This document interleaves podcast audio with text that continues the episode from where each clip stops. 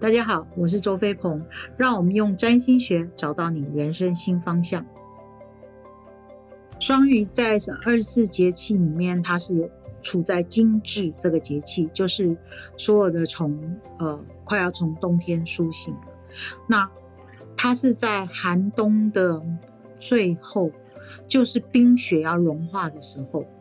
那它是十二星座的尾巴，所以它承接了前面十一种星座的特质跟能量，所以它充满了复杂性跟矛盾性。那双鱼呢，基本上呢，他们是一个我相信我就会看见的一个信仰者，可是，在他们的真实状态的表现里，你们真我们常常不觉得他是这样的人，因为他常常处在困惑里。他所有的用词里面很少有肯定句，嗯，或许吧，可能吧，好像是这样子吧，嗯，我不知道呢。这就是双鱼，你就会觉得很烦，可不可以有一点肯定句呢？可不可以清晰一点呢？但是清晰从来都不是他的强项，想象力是他的强项。对于双鱼来讲，如果你跟他讲，我告诉你哦，这个世界上真的有另外一个空间哦，另外一个空间是有小精灵哦，真的有小精灵哎，否则他怎么可能长得这么的有活力，这么的有精神呢？然后呢，如果有第三者听到这样的对话，一定会觉得这两个人是疯了吗？但是对双鱼来讲，他是真的真的相信。真的相信这个世界上充满各种可能性，然后他们天生呢对人呢有一种可以跟这个人在瞬间之间产生一种共鸣跟共振，所以从小到大，他们都会当别人还没有开口之前，他们就已经能够听到他心里真实要讲的话是什么，所以。他们特别能够识破谎言，但是他们不会说啊，你是讲假话。他们不会做这样的事情。同时，他们也会觉得这个人要讲谎话，好可怜哦。所以有些人会觉得双鱼简直是滥情到不行，但是不是的，是因为他们就是有一种对于人一种明白，那种明白是充满了一种情感，一种。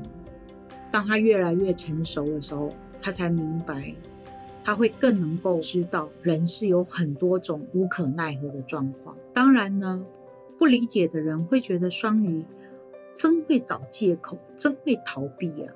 但并不是如此的。或许他们会逃避冲突，或许他们会逃避挑衅，或许他们会逃避挑战，但是他们明白，他们。不想要透过冲突、透过挑衅、透过挑战去解决人跟人之间的冲突，他们觉得那是一个没有办法真正有出路的状况。那当然，大多数人是很难理解他们怎么，只觉得哇，他就是一个逃避的懦夫，他有各种合情合理的理由跟借口，他只想要活在他的粉红色的泡沫里。确实。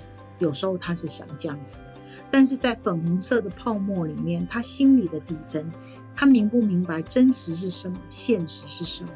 但是真实跟现实并不是只有这个部分，在真实现实之外，还有另外一个范畴，那个范畴是来看真实跟现实，并不是大家所看到的那样子。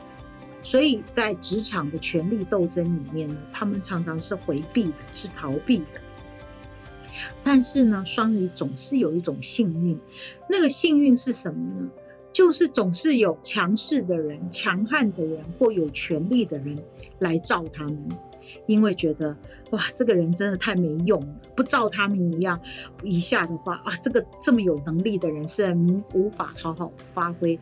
也就是呢，如果他们前面出现石头呢，总是有人会帮他们把那个石头先搬开。那你会嫉妒他们吗？会的。但是你并不清楚，他有一种能力跟有一种状态，总是会让别人愿意为他多做一点点什么。即使他幸运，他够够有格局，当上主管。他对于战斗这件事情，他也是很不喜欢，很不擅长。人家说吗？所以呢，很奇怪的是又来了。他常常会带领一群充满战斗力的战将跟团队做事情。这群战斗力的战将呢，总是愿意为看起来好像。没有什么战斗力的双鱼主管呢奋战，这就是双鱼。那双鱼在他这一生里面呢，他总是愿意为别人付出，甚至有时候在别人看来是牺牲的。那当然，他也要从牺牲中去了解付出真正的精神跟意义是什么。他也要从牺牲中去明白无条件的爱是什么。而不是为了逃避认识自己而去牺牲，为了不想做自己又不甘于成为别人而去牺牲，这些话听起来很矛盾。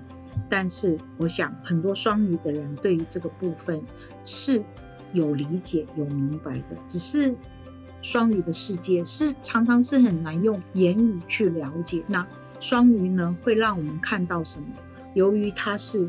十二星座的综合者、承接者呢，所以他常常让我们看到人生是有很多的不同的面相。